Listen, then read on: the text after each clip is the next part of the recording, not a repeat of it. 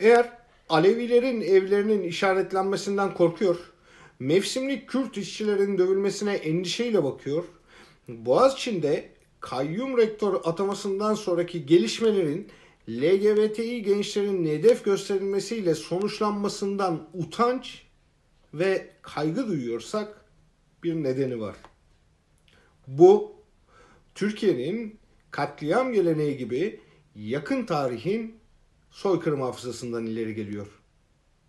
Geçen hafta Nazi Almanyası'nın kurduğu en büyük ve en dehşet verici kampın özgürleştirilmesinin yıl dönümüydü. Polonya, Krakow'da kurulan arşiviste kalanlar 27 Ocak 1945'te Sovyet Kızıl Ordusu tarafından kurtarıldılar. Bu kampların kuruluş kararının alındığı konferansın yıl dönümü de yine geçen haftaydı. O toplantı Berlin'in zengin bir bölgesi olan ve Wannsee olarak bilinen göl kenarındaki bir villada yapıldı. Wannsee Berlin'in biraz dışında kalıyor. Her dönem zengin bir bölge olduğu için klasik banyo tanımına uymuyor. Naziler 20 Ocak 1942'de Der Wannsee House'da bir araya geldiler. SS, Nasyonal Sosyalist İşçi Partisi ve çeşitli bakanlıklardan 15 üst düzey temsilci Yahudilerin sürülmesi ve katledilmesinde nasıl işbirliği yapacaklarını görüştüler. Çok kısa süren toplantıdan mutabık ayrıldılar. 30 dakika içinde öldürülecek milyonlarca insan karara bağlanmıştı. Derwanzhaus'daki toplantı Reich Güvenlik Başdairesi Şefi Reinhard Henrik tarafından yönetildi. Tutanağı Yahudi uzmanı Adolf Ehman tutmuştu. Elbette ilham kaynağı bir başka Adolf'tü. Adolf Hitler. Henüz 1925 yılında basılan Menkaf yani kavgamda nihai çözümden söz ediyordu. Nihai çözüm başta Yahudiler olmak üzere en az 6 milyon insanın ölümüyle sonuçlanacaktı. Naziler, Çingeneler gibi farklı etnik gruplar ve eşcinselleri de es geçmediler. Süper ırkı yaratacaklardı. Süper ırk içinde Aryanlar dışındakilere yer yoktu. %90'ı saf Alman olan eşcinseller günahkardı. Ve üremeye katkıları bulunmuyordu. Üç çocuk, dört çocuk, beş çocuk.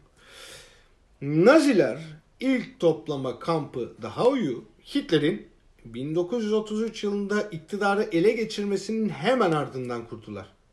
Gaz odalarında Ziklon Bey'i kitlesel imha için kullandılar. Nürnberg mahkemelerindeki tariflerde tüyler ürperten belgelere rastlanıyordu. 10 kilo su, 250 litreden yarım litreye kadar kostik soda, 6 kilo insan yağı. Hepsi 3 saat ateşte karıştırılıp soğumaya bırakılacak ve sonra kalıplar halinde kesilecek. İnsandan yapılan sabun. Buchenwald kamp komutanının karısı Ilse Koch için kemikler ve dövmeli Yahudilerin derileri biriktiriliyordu.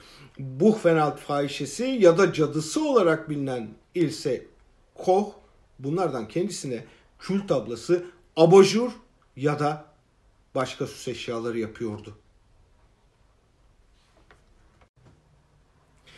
1 milyon 100 bin kişinin katledildiği arşiviste Doktor Joseph Mengele özellikle ikiz çocuklar ve engelliler üzerinde deneyler yapıyor. Sarışın, mavi gözlü insan ırkının çoğaltılması için uğraşıyordu. Laboratuvarında çok sayıda insan gözü ve beyniyle vücut parçaları bulundu.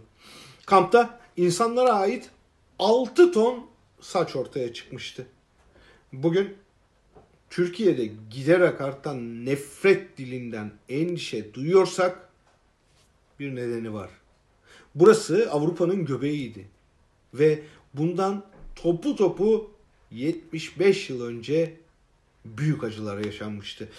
Holocaust tarihçileri katliamların öğrettiği bir şey varsa o da ırkçılığın ne kadar kötü sonuçlar doğurabileceğinin anlaşılmasıdır diyor. Hepimiz böyle olduğunu umuyoruz. Ama 21. yüzyılda dünyada hala bilinçli veya bilinçsiz şekilde Hitler faşizmini referans alan diktatör sayısının azımsanmayacak oranda olduğunu da biliyoruz. Fakat bu diktatör heveslilerinin aklında bulundurması gerekenler var.